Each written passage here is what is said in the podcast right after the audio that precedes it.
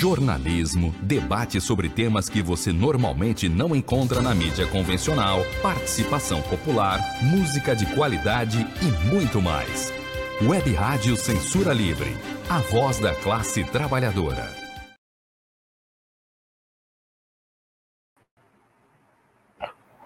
Estamos no ar, no ar com Economia Fácil. Olá, ouvintes! Olá, meu amigo ouvinte. Olá, minha amiga ouvinte. Estamos no ar. Sou Almir César Filho começa agora mais uma edição inédita e ao vivo do programa Economia Fácil pela Web Rádio Censura Livre. O presidente Jair Bolsonaro, sem partido, ameaçou esta semana editar um decreto contra as medidas de restrição impostas por governadores e prefeitos para o controle do novo coronavírus e disse que ele não será contestado por nenhum tribunal. O Brasil está dividido em dois grandes grupos desde o começo da pandemia: quem apoia o lockdown, quem prefere algo mais brando. Contudo, o lockdown bem feito é mais eficiente para salvar a economia do que o descontrole é que é o que apontam diversos estudos científicos.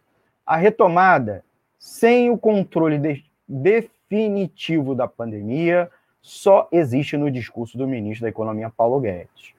Esse é o tema principal do programa Economia Fácil, desta quinta-feira, 6 de maio de 2021.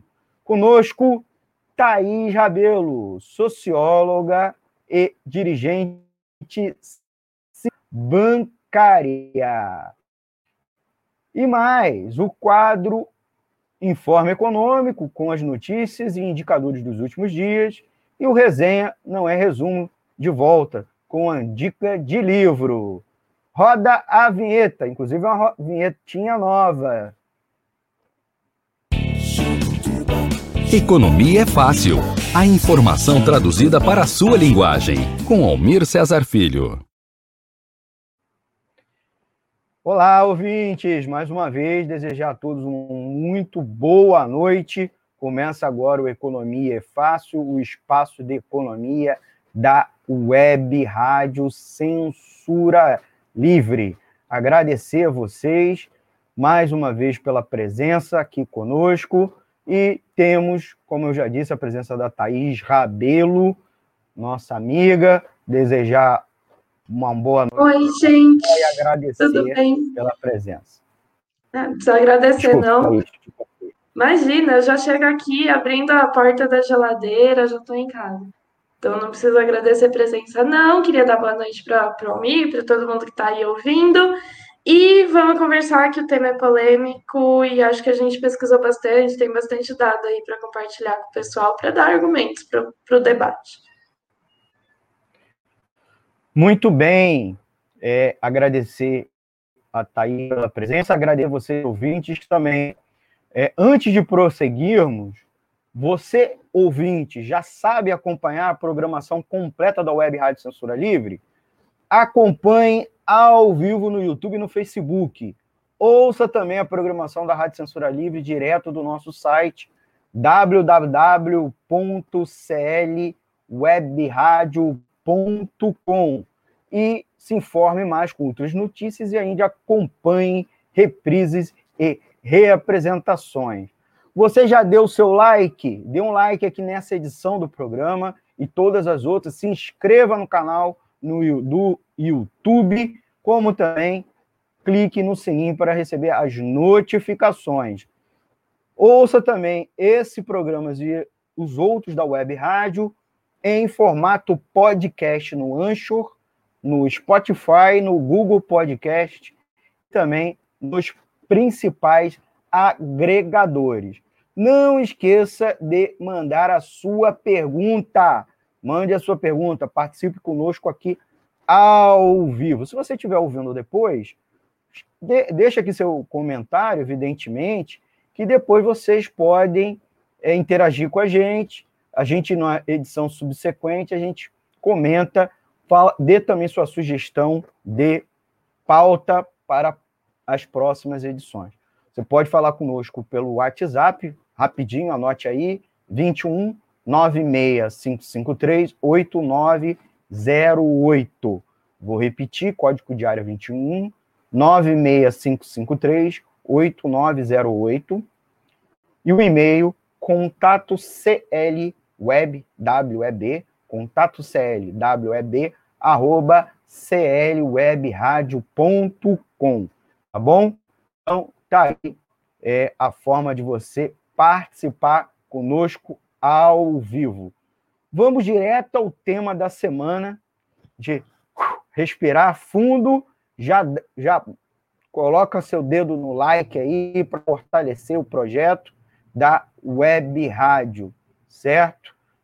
É, comenta se a transmissão tiver tudo tranquila, se o som tá bom, se tiver ruim, beleza? É, vamos lá.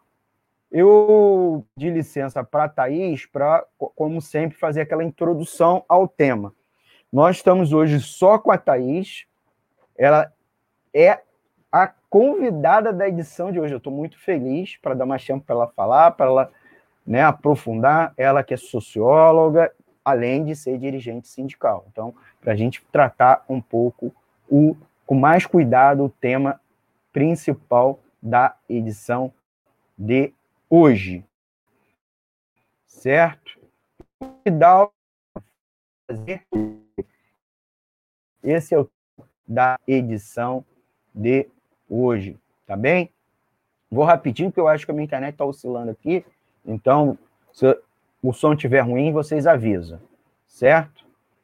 É, primeiramente, vou botar na tela aqui logo as notícias que nos motivaram né? Essa semana saiu um relatório apontando sobre a atividade das micros, microempresas. Em março foi o pior mês desde 2015, que foi quando explodiu aquela crise econômica no começo do segundo mandato da presidente Dilma e, de certa maneira, precipitou o impeachment dela. A nossa segunda notícia foi que o presidente Jair Bolsonaro, despejando mais uma daquelas verborragia dele, ameaçou editar um decreto contra restrições e disse que será cumprido. Essa foto aí é de duas semanas atrás, o Sara, centro comercial do centro da cidade do Rio de Janeiro, capital fluminense, fechada por conta das medidas de isolamento social. Paralelo a isso, o ministro Guedes esculhambou a China. Quer dizer, só faltava ele, e a gente sabia que em algum momento ele ia falar alguma bobagem em torno disso. Copom aumentou, a gente vai falar no informe econômico, certo?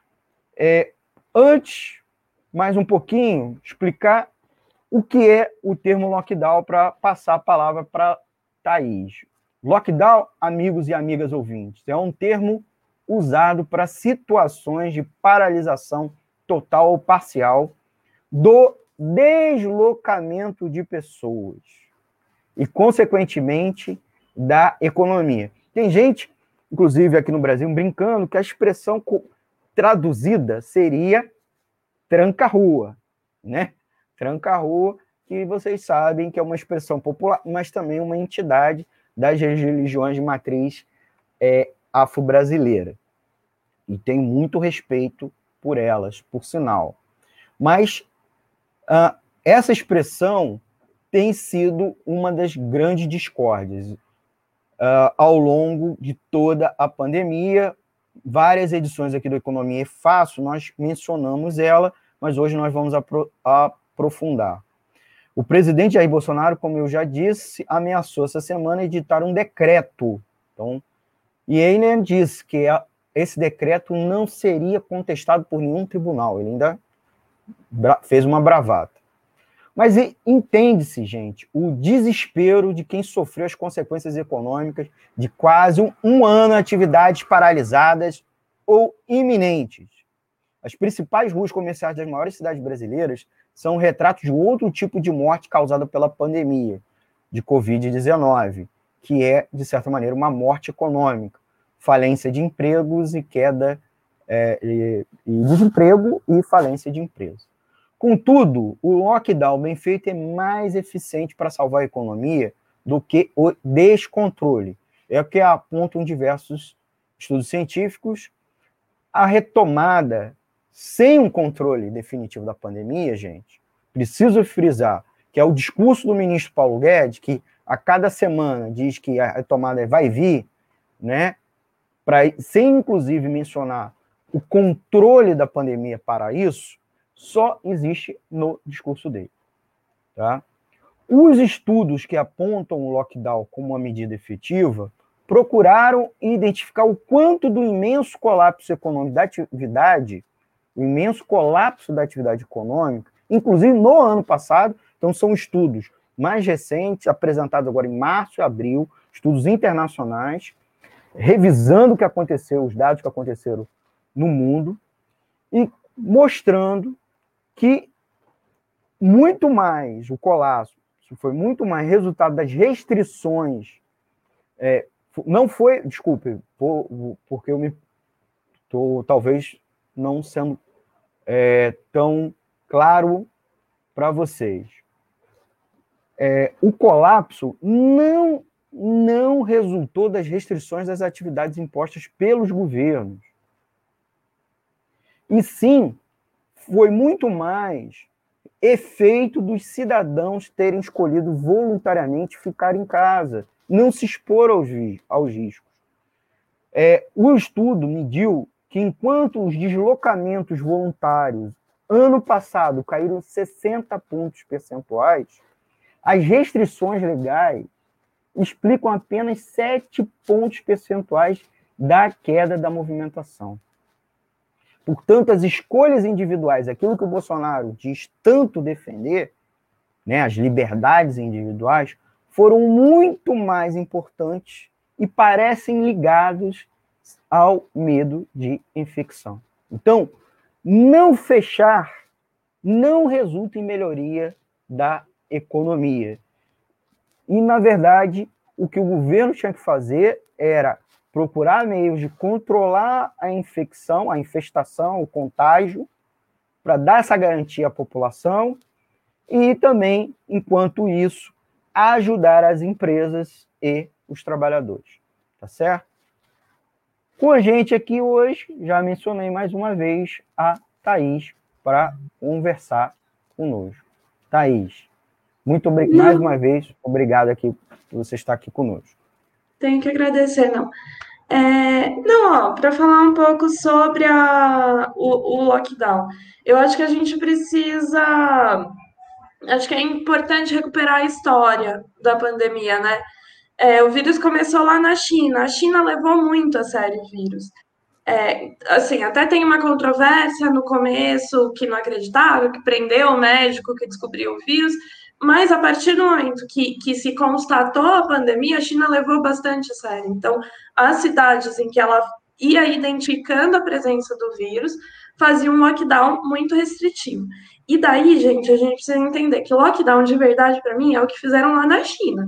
O que teve aqui no Brasil, mesmo que teve em parte importante dos países da Europa, é difícil de chamar de lockdown quando a gente entende o que acontece na China era lockdown mesmo, no sentido de trancar as pessoas em casa, as pessoas não podiam sair. É, se, você era visto na rua por um guarda, te questionava o que, que você está fazendo na rua, porque não era para estar na rua. Não tinha essa de, ah, mas eu estou indo ali, eu estou indo comprar comida. Não, você precisa comprar comida. A China é um país muito tecnológico. Então, se você quer comprar comida, você compre comida no aplicativo, no celular, no delivery não é, não é desculpa para sair andar, andando. Ah, você precisa de remédio, pede remédio no delivery. Ah, eu preciso ir no preciso ir no médico. Ah, então vamos chamar uma ambulância, mas não é para ficar andando por aí. É, e isso, é, bom, acompanhado disso, para fazer esse lockdown ser real, porque vamos combinar que, assim, mesmo o poder repressivo de um Estado como o chinês, que é um Estado muito repressivo, mesmo ele não tem poder de controlar se a população inteira estiver desrespeitando a regra. Então, para convencer as pessoas, você tem campanha de educação, campanha de esclarecimento e dar dinheiro para as pessoas. As pessoas ganharam nos períodos de lockdown, é, toda a população é, ganhou um salário mínimo do governo para se manter naquele, naquele tempo, é, e os micro, micro os empresários é, tiveram isenção de impostos, durante, de impostos durante o ano de 2020 inteiro, tiveram isenção de 100% dos impostos nas cidades que foram afetadas. É, então, assim, é viabilizar a, as pessoas estarem em casa e convencer as pessoas de que elas precisam ficar em casa. Bom, a partir do momento que o vírus começou a se espalhar pelo, pelo mundo, a gente viu que a maior parte dos países não levou o vírus tão a sério quanto a China. Então, assim, o primeiro país a sentir mesmo o peso do vírus foi a Itália. E a Itália fingiu que não estava nem vendo o vírus por bastante tempo não teve uma política tão declaradamente é, negacionista como o Bolsonaro, mas não ordenou o fechamento de tudo, não, não teve medidas impositivas. É, até o primeiro colapso, mês, né? É, é, até o colapso do sistema de saúde. Quando o sistema de saúde está colapsando, daí, as pessoas, daí se percebe, não, peraí, mesmo a gente não sendo um país é, uma ditadura como a China, a gente tem condições de colocar o pessoal em casa.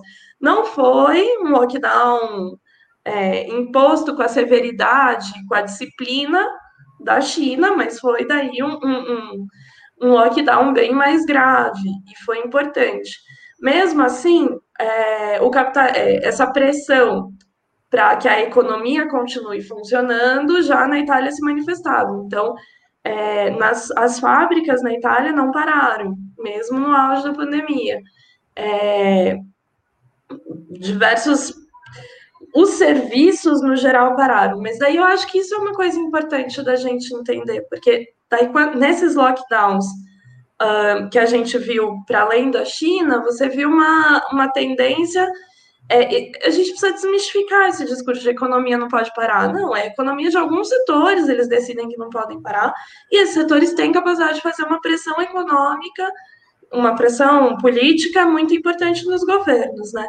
Então, o pequeno empresário que tem que, tem, que não tem capacidade de parar, que pode quebrar assim se ficar um mês fechado, esse setor não tem capacidade de fazer pressão política. Então, esse setor fecha.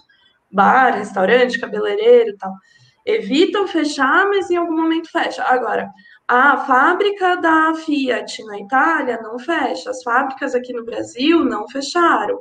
É, então, assim, a gente precisa entender que, que a construção dessas normas de lockdown é, vão variar muito. E daí, assim, só mais uma coisinha que eu queria colocar, porque é, eu sou até menos radical com o lockdown que você, eu acho, viu, Ami? Porque eu acho assim, é, a China, por exemplo, quando percebeu o problema da pandemia, ela já estava, por ser também uma doença nova, né? Vamos dar esse desconto para a China, que estava né, descobrindo ali o vírus e tal. Uh, quando descobriu, o vírus já estava bastante espalhado, já estava um pouco sem controle. Outros países, acho que aí o melhor exemplo é Coreia e Nova Zelândia, né? Tiveram casos, mas não precisaram fazer uh, tanto lockdown, lockdown com essa dureza que a China teve que fazer, porque fizeram rastreio de contato, porque usaram tecnologia, porque é, conscientizaram a sua população. Então, conseguiram controlar o, o vírus de uma maneira muito mais branda.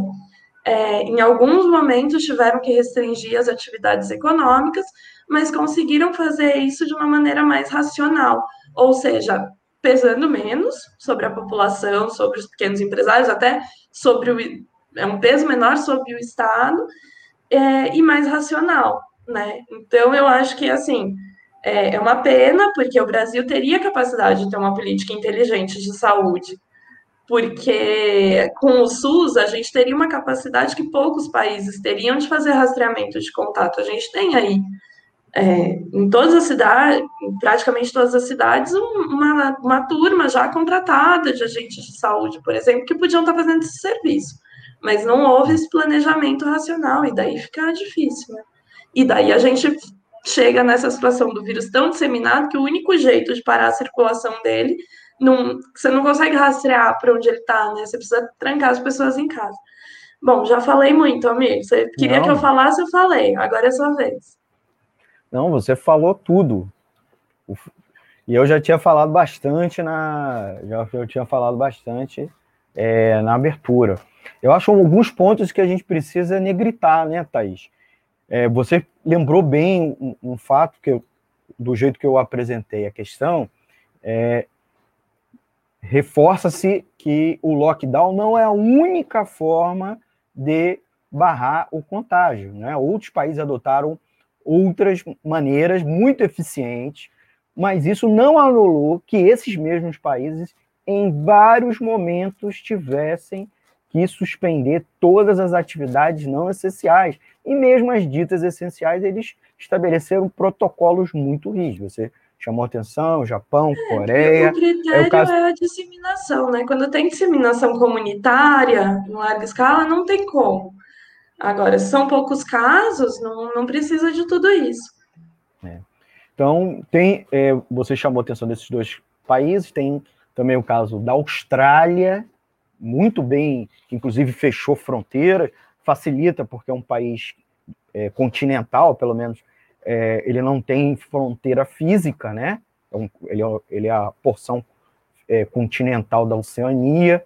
A Nova Zelândia, que é um arquipélago, né? Tem duas ilhas principais, isso também ajuda, sem fronteira física. Mas outros países com fronteira física também tiveram é, fronteira é, física com outro, né? Tiveram também muito bem, tiveram sucesso, né? Fazendo isso que você é, mencionou, rastreamento, a, é, ênfase nos controles, é, inclusive sociais, campanha social de divulgação, é, fazendo com que as pessoas fossem até fiscais umas das outras, e também tem o caso mais recente, vacinação, né? Países que fizeram vacinação em massa, caso de Israel, bem, bem apontado, embora a gente precisa chamar atenção que Israel vacinou só a população com cidadania israelense, bloqueando qualquer forma de vacinação nos territórios ocupados palestinos. E tem o caso recente também dos Estados Unidos, né, que despencou o número de mortos e contaminados, fazendo uma ampla vacinação. Mas a gente também pode chamar atenção para os países que não fizeram nada, né? Porque era o discurso do presidente Jair Bolsonaro, não fazer nada porque no, a, o prejuízo na economia seria muito mais mortífero do que o isolamento social, mesmo rastreio, usar máscara, até máscara, ele é contra. E é o caso da Suécia, né, que foi, chamar, foi muito usado como exemplo no começo da pandemia, ou até, até a metade da pandemia, né? E pesquisas econômicas recentes é porque eu estou com dificuldade de botar em tela a imagenzinha que eu fiz o split, o, o print, é, a, pes, a, pesquisa apontou comparação da Suécia com os, com os vizinhos nórdidos, né? Os, os, os, escandinavos e nórdidos em geral, quer dizer, até ampliou. E os vizinhos fizeram medidas de isolamento social e tiveram perdas econômicas, né? Ano passado tiveram um crescimento negativo. Agora, a Suécia também teve praticamente a mesma queda em pontos percentuais dos seus vizinhos. Agora, com um número de mortos 10 vezes maiores, 10 vezes maiores do que os seus vizinhos. O, o, o, sintoma, o exemplo maior, é eles pegaram, é para, inclusive, explicar para quem não está nos acompanhando, os vizinhos da Suécia. Dinamarca, Finlândia e Noruega, né, que são países com IDH muito alto, mas muito parecido, PIB parecido, a população um pouco menor, mas eles tiveram queda do PIB muito similar. Quer dizer, não parar a economia, não parar a economia, não vai gerar a não queda da economia, né, do PIB, como é, os defensores é, os contrários, os defensores contrários ao lockdown alegam. Né? Então, era, é muito importante, porque isso são dados estatísticos, dados de pesquisa randômica, que é essa pesquisa que eu falei no início, na introdução da edição de hoje. É uma pesquisa encabeçada por cientistas da Itália e dos Estados Unidos, mas eles fizeram, eles não pegaram só os dois países, e assim, no começo, isso agora, a, a pesquisa foi apresentada final de fevereiro, noticiada em março. Agora, lá no começo da pandemia, só para eu fechar, é, te devolver a palavra, Thaís. No começo da pandemia, quando era muitas dúvidas se faziam ou não o lockdown, vários é, pesquisadores, tanto na área de saúde pública, mas inclusive economistas, lembraram casos históricos, como da gripe espanhola e outras epidemias, né? Qual era o impacto é, de se você fazer medidas de isolamento social, mesmo lockdown, na economia? Então, o que, que apontavam lá no passado? Que você tranca a, tranca a economia daquela, da cidade afetada pela, pela epidemia, você tem um impacto durante uma semana, duas semanas, o tempo que for. Mas quanto mais tempo você trancar a economia, você desacelera a contaminação, tá? E com isso permite uma retomada da economia depois que, que ela reabrir muito maior e muito mais rápido. Tá? Então, é, esses estudos foram, no passado, muito importantes, inclusive, foram base para que os países adotassem essas medidas de é, suspensão das atividades, medidas restritivas, e estavam usando o passado, estavam usando o passado. Essa pesquisa agora usou a pandemia, os 12 meses de pandemia, e mostrou quanto o lockdown é eficiente, ao contrário do que propagandeia o fake news bolsonarista e trampista nas redes sociais.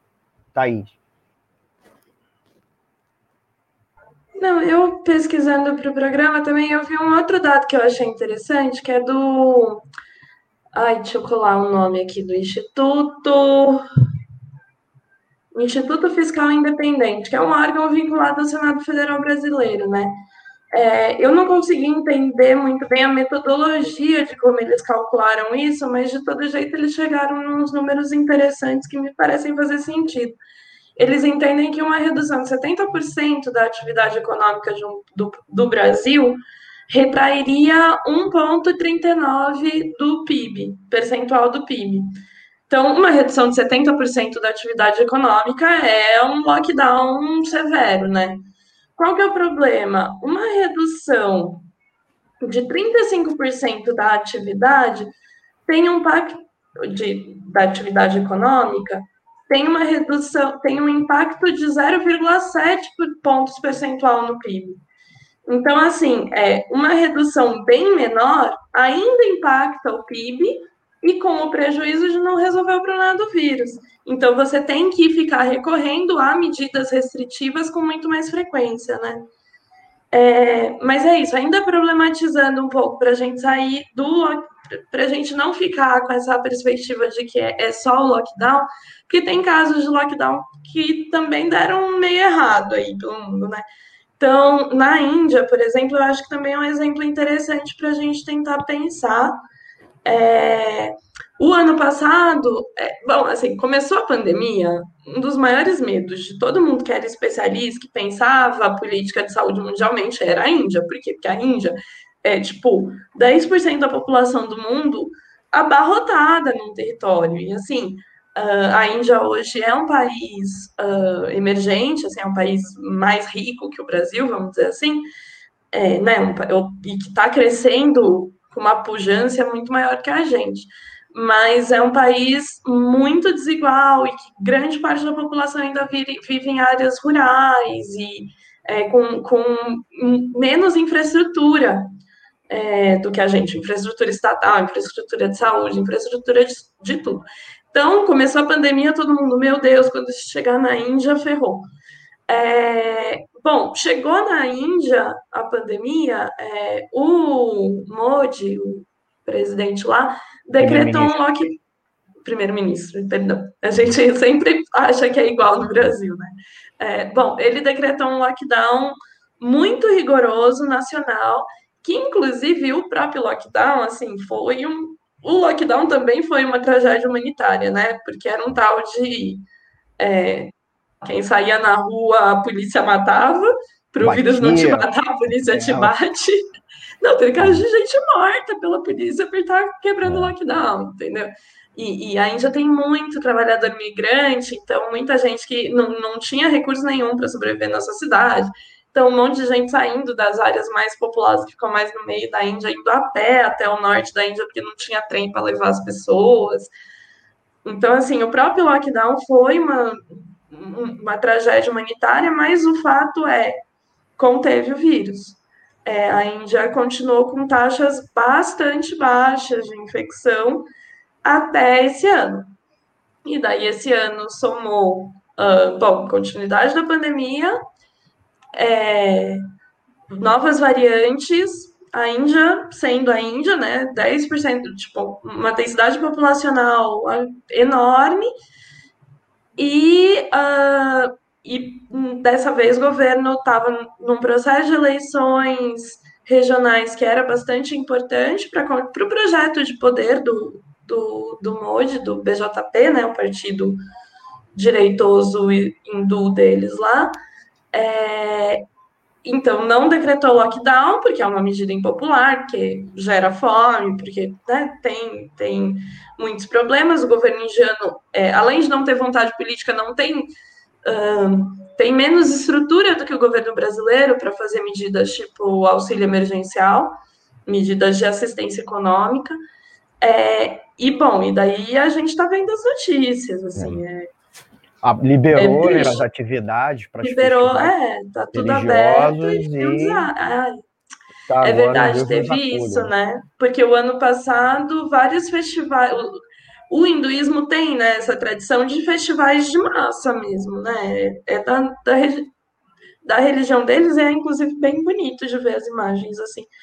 É, e o ano passado isso foi proibido, né? Esse ano não se proibiu e serviu para muita propagação do vírus.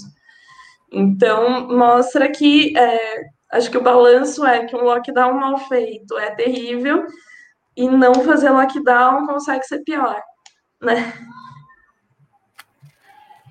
É isso, esse tema a gente vai continuar em outras edições, mas a gente parou uma edição para se dedicar, pelo menos um bloco, com a presença aqui da Thaís, inclusive trazendo essas informações da Ásia, chamando a atenção, né? Da Índia, Japão, Coreia e tantos outros.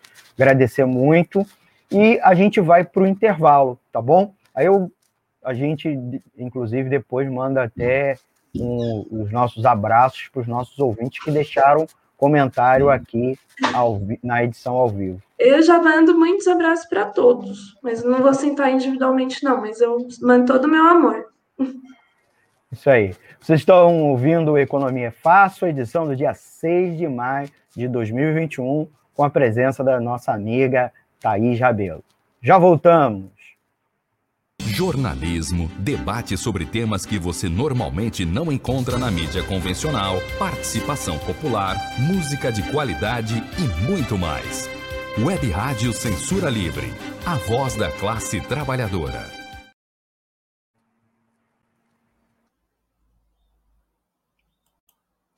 Para manter o projeto da Web Rádio Censura Livre, buscamos apoio financeiro mensal ou doações regulares dos ouvintes já que não temos anunciantes.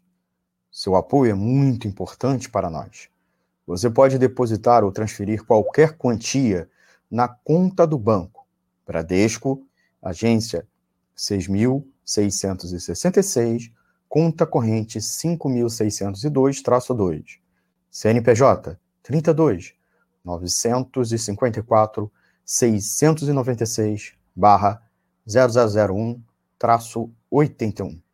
Seja um apoiador regular e ouça nosso agradecimento no ar durante a transmissão de nossos programas.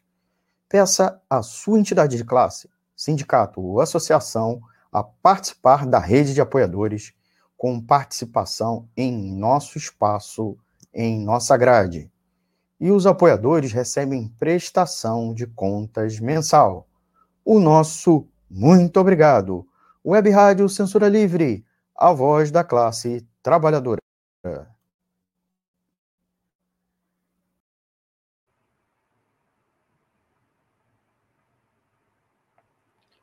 Estamos de volta!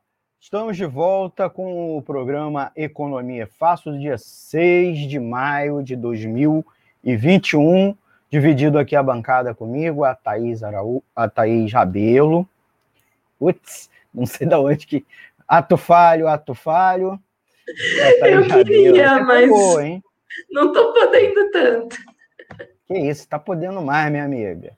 Então a gente voltou agora com o segundo bloco do programa e vocês podem ouvir a emissora, vocês sabem, pelos aplicativos de rádio online, inclusive baixando o nosso exclusivo lá na Play Store e se inscrevendo no Facebook e no YouTube para assistir as edições anteriores e a gente fala sempre para vocês clicarem no sininho para receber as notificações. Vou botar aqui na tela logo, é, mandar um abraço ao Rafael Azevedo, que escreveu aqui o Olá. É, a Wellington Macedo, boa noite, queridos. Boa noite, Wellington. Muito obrigado pela audiência. Amanhã, é, sexta-feira, hoje está difícil, sexta-feira, dia 7 de maio, mais uma edição inédita ao, e ao vivo do programa Cinema Livre, às 19 horas aqui na Web Rádio Censura Livre. Antônio de Pada Figueiredo, boa noite na escuta. Ouçam também o programa do Antônio, também aqui na grade, o Boletim Censura Livre. Márcia Baptista, boa noite, Almir e Thaís. Um grande beijo para vocês, para ela também. Domingo agora é dia das mães, mandar um abraço para ela. Sara Uchoa, também. Um beijo, um abraço. Feliz Dia das Mães. E Deis Alvarenga, que me antecedeu com o programa Deis Alvarenga Entrevista. Agradecer a elas e a eles pela audiência. Nós vamos agora, Thaís, com o, o nosso quadro Informe Econômico, com os destaques do noticiário econômico dos últimos dias. A gente vai comentar, tentar decodificar o que interessa nessa notícia, é, o que interessa aos trabalhadores e, e às trabalhadoras. Vamos à primeira notícia, rapidinho. Copom indica que taxa Selic pode subir para 4,25%. Comitê aumentou juros em 0,75 pontos percentuais. Decisão era esperada. Vou rapidinho. O Copom o Comitê de Política Monetária, é que quem rege a taxa básica da economia, a Selic, que é a taxa na qual o governo federal paga, remunera os títulos da dívida e também empresta para os bancos. Uh, então, o governo empresta para os bancos, mas também ele pega emprestado dos bancos. Então, essa Selic, e ela aumentou na reunião desta semana em 0,75 ponto percentual. E está se indicando também que deve aumentar de novo. Então, na próxima que vai acontecer no dia 15 e 16 de junho, que o colegiado se reúne dois dias. Esse colegiado é do Banco Central, para quem não sabe, banco principal é o Banco dos Bancos, né? e, portanto, a taxa de juros está é, tá agora muito mais alta. Essa era uma decisão esperada pelo mercado financeiro e foi a segunda alta consecutiva. Tá? Os juros aumentou de 2,75% para 3,5% ontem, né? O reajuste, como eu falei, de 0,75%. Uh, o colegiado, como eu disse, é do Banco Central, ele reúne os diretores e, o presidente, se reúne a cada 45 dias e toma para definir a Selic, toma como base os índices de inflação e projeção do mercado para o índice de preço. Os juros baixos, para eles, quando eles regulam, então eles quando eles botam a taxa Selic baixa, é para estimular a economia. Mas o objetivo central do Banco Central é sempre controlar o poder de compra da moeda. Está pouco, pouco se importando para o PIB ou para o emprego. exceto se isso impacta na inflação. E aí a inflação acelerou nos últimos meses, mesmo com a retração econômica. Chegou a 6,10% no acumulado dos 12 últimos meses, né? ou pelo menos dos, dos últimos é, 12 meses que antecederam março, que é o mês de referência que foi usado como parâmetro para a Selic. O aumento do juro, aumento da taxa Selic, vai engordar a dívida pública brasileira em 23,9 bilhões de reais. Quer dizer, é mais dinheiro indo para os banqueiros que quem detém os títulos da dívida pública. Somado tanto a elevação de Selic lá de março, são quase 48 bilhões de reais dados do Tesouro Nacional para os bancos. E aí a alegação para alta da Selic foi a inflação apesar do aumento dos preços estarem relacionados à alta das commodities no mercado internacional e à desvalorização do real. A subida da taxa de juros terá para o consumidor comum um efeito marginal, até porque o custo de crédito já está em patamares muito elevados. Os bancos não estão emprestando e já estão emprestando a taxas muito mais altas do que a Selic. É o que a gente chama de spread, que é essa diferença que os bancos cobram e acaba refletindo nos empréstimos de financiamento que o consumidor, pessoa física, contrai no dia a dia. É possível ainda que haja mais aumentos, inclusive na taxa, né, na taxa cobrada pessoa física, mas provavelmente eles não serão significativos, porque já está tão ruim que não vai fazer diferença nenhuma.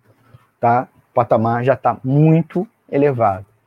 Então, a Selic aumentou é um remédio amargo, mas que não funciona. Quer dizer, só é amargo, só é dolorido mesmo, mas tem gente se dando muito bem com isso. Thaís. Não, só para comentar, a ideia de aumentar a Selic é porque fica mais vantajoso investir e não gastar, e fica um pouco pior para pegar empréstimo, então você diminui a quantidade de dinheiro em circulação é, como se a inflação estivesse alta porque as pessoas estivessem gastando muito. Só que não, não é que a inflação está alta porque as pessoas estão consumindo muito. Não é uma inflação de consumo, é uma inflação dada à desvalorização do real. Porque é, acho que o, o arroz é, né, que, que, escalou de preço ano passado, acho que é o melhor exemplo, né?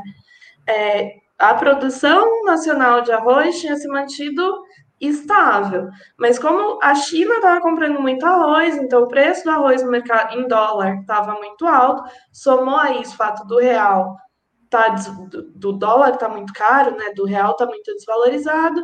Então, quem plantava arroz aqui no Brasil começou a vender o arroz para fora e vender no mercado interno no preço que a China estava comprando. Então, é isso que faz a nossa inflação ser alta é, eu acho que quando o Almir fala que é um, um, remédio amargo e que não resolve nada, é por isso, porque a origem da nossa inflação não é excesso de velocidade na circulação da moeda, mas é a nossa dependência do exterior, é a dependência do mercado nacional, a dependência da nossa comida, a dependência de tudo que a gente consome do mercado internacional. Essa subordinação do Brasil, é, da estrutura produtiva brasileira ao exterior, é que faz com que, é que tem feito, né, nesse momento de crise, pelo menos as coisas ficarem muito caras. E, e tem esse elemento interessante, né, porque é, agora a gente tipo, esse aumento é, teve vários aumentos seguidos da Selic, é uma Selic alta que a gente está vendo agora. Mas assim, o Brasil historicamente tinha Selics muito, muito altas, né? Então eu lembro que lá, lá, nos governos do PT, Selic a 14%, a gente falava, não, tinha que baixar o juro, a gente pensava, os liberais falavam, tem que baixar os juros para baixar, para os bancos emprestarem mais dinheiro para a população. Daí agora a gente viu a Selic a 4%, a 2%, e a gente descobriu que o, o, empréstimo no Brasil é caro, não é por causa da Selic, é porque eles são rentistas, porque eles podem cobrar tudo isso da gente. né? Então, eu acho que, que se atentar a esse elemento é interessante, assim, para a gente ter uma perspectiva crítica de como os dados econômicos são expostos para a gente, né? Muito bem, Thaís. A gente vai à segunda notícia, e a, not a segunda notícia mais que confirma isso, né? Que é o Bradesco, o banco lucrou 6,5 bilhões de reais no primeiro trimestre de 2021, uma alta de 73,6% na base anual, mas a inadimplência em alta preocupou. Então, mostrando aí que mesmo com a crise econômica, os bancos se dão muito bem, né? Então, o Bradesco, como eu falei, registrou um lucro no trimestre, no primeiro trimestre de 2021, de 6,5 bilhões de reais, foi até uma queda de 4,2 na comparação com o quarto trimestre de 2020. Quando diz uma queda, não é que ele teve é, prejuízo, foi que lucrou, lucrou um pouco menos. E olha que a economia ano passado caiu isso tanto, né? Caiu uns 4%, foi negativo, né? Eles tiveram uma quedazinha no lucro do final do ano passado para o início desse ano. Porém, o aumento, porém, eles registraram também um aumento de 73,6% em relação ao mesmo período do ano passado. Então, em um ano, eles comparado o primeiro trimestre de 2021 com 2020, eles aumentaram o lucro deles. Eu que isso quem divulgou, tá? Foi a própria instituição financeira na noite da última terça-feira, dia 4 de maio. Os resultados foram considerados em geral positivos pelos analistas de mercado, mas alguns pontos do balanço, com destaque especialmente para a elevação da inadimplência, geraram um sinal de alerta.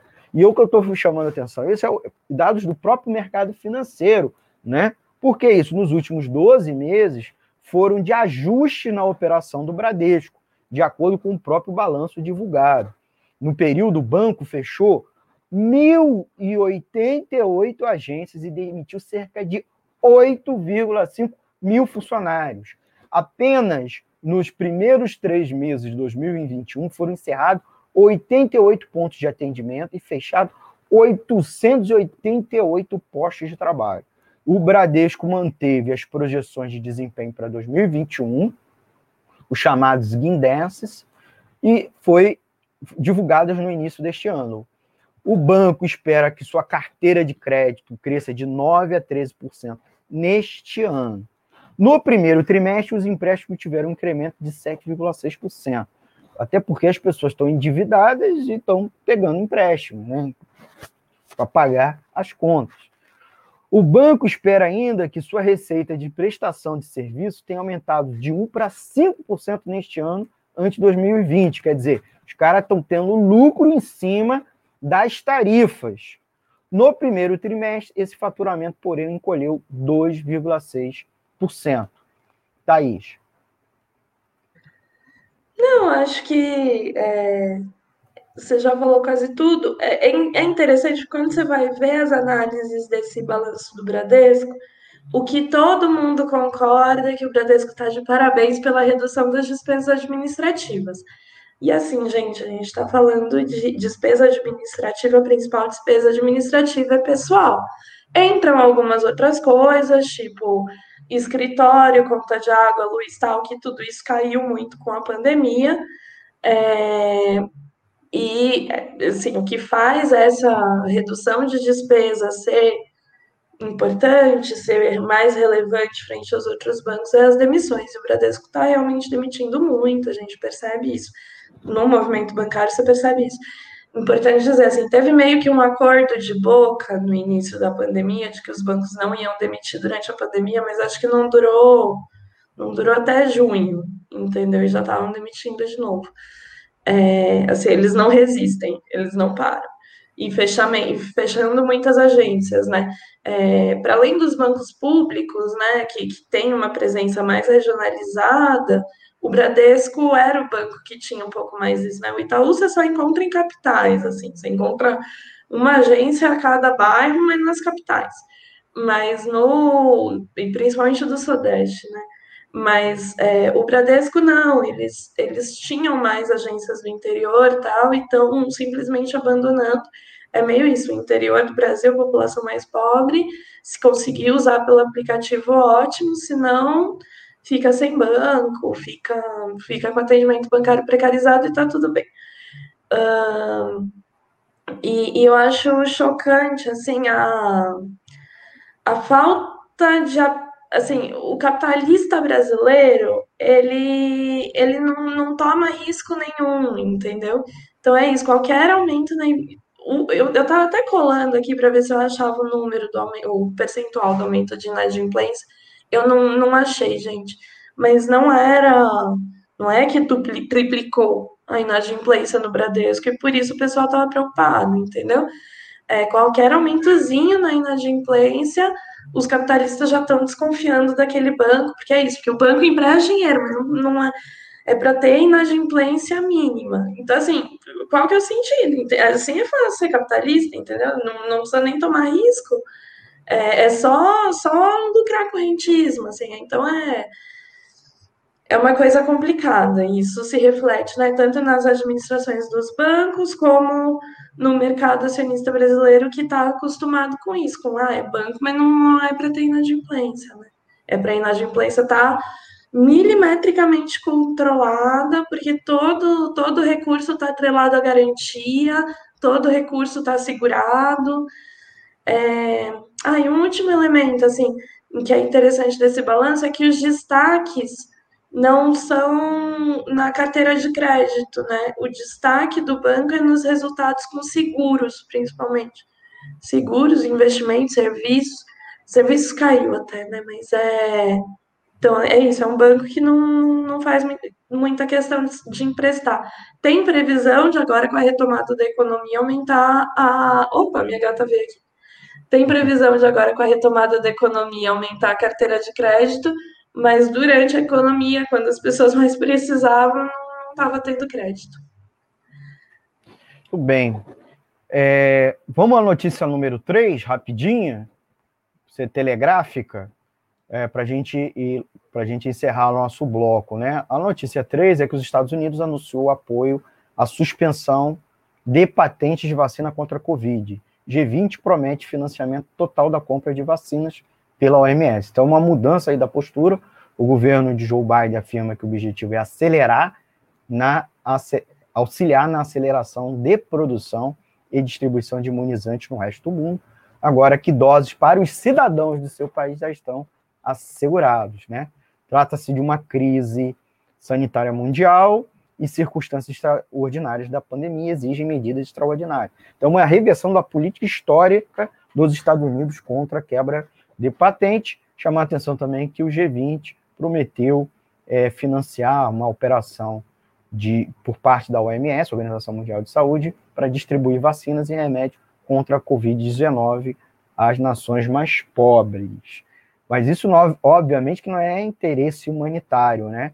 Tem a ver para evitar, muito provavelmente, que se repita né, a, a situação uh, da Índia, né, da, de paralisia da economia daqueles países que fornecem matérias-primas ou são consumidoras de produtos produzidos pelo G20, como também, evidentemente, que os lucros por parte dessas corporações estão, de certa maneira, já mantidos, porque elas já venderam para os países ricos. Né? Então, isso muito provavelmente, né, Thais, explica a, essa reversão histórica da postura é, dos países do G20, especialmente os Estados Unidos. É, eu acho que a gente vai ter que esperar mais um pouquinho para analisar, né? Uma notícia recente, acho que não deu tempo de entender tudo, eu pelo menos sinto isso. Mas eu acho que tem um elemento também, porque assim, a economia prejudicou todas as a pandemia prejudicou todas as economias, inclusive as mais avançadas, né? Mas quem conseguiu voltar a circulação de pessoas, quem está conseguindo, né, voltar à economia normal, a circulação de pessoas antes, é, tem uma vantagem muito grande, porque vai conseguir reestruturar, reorganizar a sua economia e vender para os países que ainda estão em algum nível paralisados. Então, é meio os Estados Unidos em particular, que é o país, o grande país, né? Porque, porque Israel é muito pequenininho. Os Estados Unidos é o grande país que saiu na frente, que vai vacinar sua população toda antes.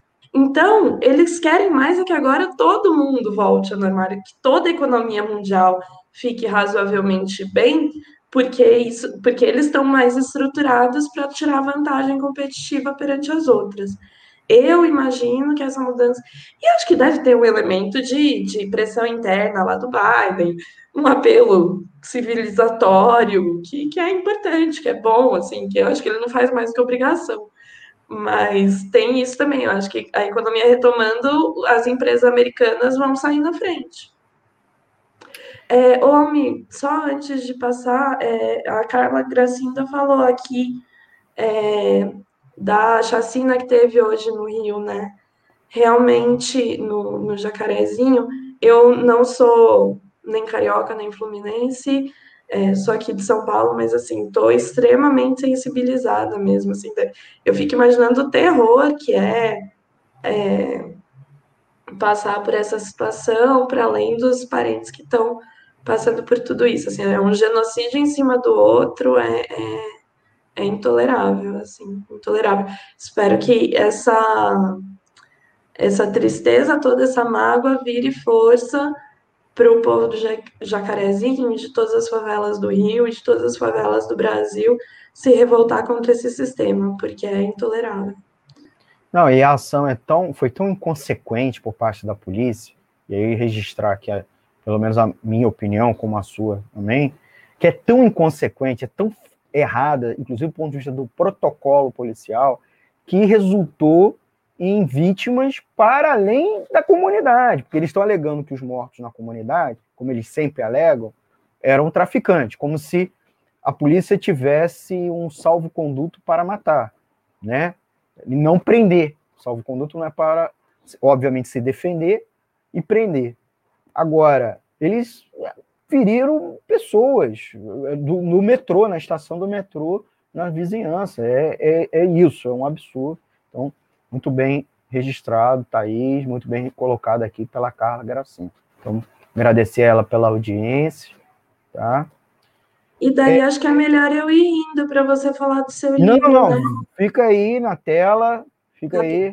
Se você quiser quiser Não, eu fico aqui, a encrenca já está comigo. Ah, tá aí quietinha. Não, vamos rapidinho, é, nem comercial, vamos botar só, já finalizando o programa, não vamos botar o comercial, não. Depois a gente bota no final. Só duas dicas de livro, né? A gente estourou o tempo, mas acontece. Então, agradecer a Thaís mais uma vez pela audiência. Voltar com resenha não é resumo, com duas dicas de livro, né? É, essa semana se completou 200 anos, é, 203 anos de nascimento de Karl Marx. Então, Karl Marx é o autor mais falado do mundo e o menos lido do mundo. Então, eu sugiro esse livro aqui, porque muitos dos textos do Marx originais são difíceis para o público é, comum, assim, que não tem familiaridade, né, tais em ciências sociais. Então, fica essa é dica aqui. para todo mundo, né? É. é. Mesmo para quem tem familiaridade, né? Então, a dica é o livro Marx sobre as crises econômicas do capitalismo, é, organizado pelo Daniel Romero, ele reuniu textos do Marx, vou botar aqui na tela aqui, ó, tá? Pela editora Sanderman. Então, o que o Marx escreveu em vida, evidentemente, né? O que temos de produção textual em vida do Marx é sobre teoria da mais-valia, teoria do valor, crise econômica, acumulação, certo? E para concluir, um outro livro, e esse aqui a gente escolheu porque tem a ver com o tema, primeiro tema, que é o tema principal, que é o livro O Valor de Nada, porque tudo custa mais caro do que pensamos, do Raj Patel. O Raj Patel é um, é um professor universitário, mas um ativista é, dos movimentos sociais. Ele atua na África do Sul, é, e no Reino Unido, ele é de origem britânica, o sobrenome dele até denuncia um pouco isso. E ele trata uma questão importante, que é a questão da externalidade. Como o custo de um produto tá, pode até ser baixo, mas ele tem implicações econômicas na sociedade. Se o custo não se faz presente no produto, ele se faz de uma forma outra, que é o prejuízo para a coletividade. Então, você tem um celular, o celular ele é produzido num país subdesenvolvido, né, é, na qual você envolve mineradoras que destroem o meio ambiente, que poluem, que fazem grilagem de terras, que não pagam impostos, que financiam milícias, etc., gerando um custo que pode não ficar é, no preço do celular vendido, mas que fica para essa sociedade. Então, quando você é contra o lockdown, você está, por conta da, da, da, não venda, né? Os dias que o comércio não estão aberto e não vendendo, você está esquecendo que tem outros custos, custos ocultos, né? Os custos que são até econômicos, mas eles não se manifestam contabilmente naquele produto. É o que a gente chama de externalidade, quer dizer, que é uma outra forma de explicar o mesmo fenômeno, esse dos custos muito mais caros do que o preço das coisas, né? As coisas têm um valor para além disso. Então, é uma outra dica de livro, é, aí sim uma linguagem mais acessível, com muitos exemplos. O outro também é bem acessível. A escolha é muito bem requintada nesse aspecto da facilidade por parte do Daniel Romero, mas o Raj Patel escreve principalmente para os ativistas, para os jovens, que é a galera que ele dialoga bastante. Ele é um importante ativista nos movimentos contra a globalização, contra os monopólios. Então, uma sugestão de duas sugestões de livro para a gente fechar hoje. Tá bom? Thaís, queria me despedir de você. Né? Sim, até semana que vem. Então, até a próxima semana com mais uma edição do Economia Fácil aqui pela Web Rádio Censura Livre. Agradecer vocês pela audiência, pedir vocês que não deram o seu like, dá seu like, tá? É, mandar um abraço, man comentar aqui, inclusive sugestão de pauta, como também sugestão de livro, para a gente dar uma é, dica. Sugestão de coisas para a gente melhorar o podcast, o canal no YouTube ou o podcast. A gente está aprendendo, então comentem no comentário ou no e-mail o que, que a gente pode fazer melhor, tá bom? Então é isso. Muito obrigado. Acompanhe a gente ainda nas redes sociais, Instagram, Twitter e, claro, ouça o podcast no Ancho, Spotify e Google Podcast e, é claro, pelo YouTube, Facebook e pelo nosso site. Muito obrigado, Thaís. Muito obrigado, ouvintes. Até a próxima edição do Economia Fácil. Tchau, tchau, gente.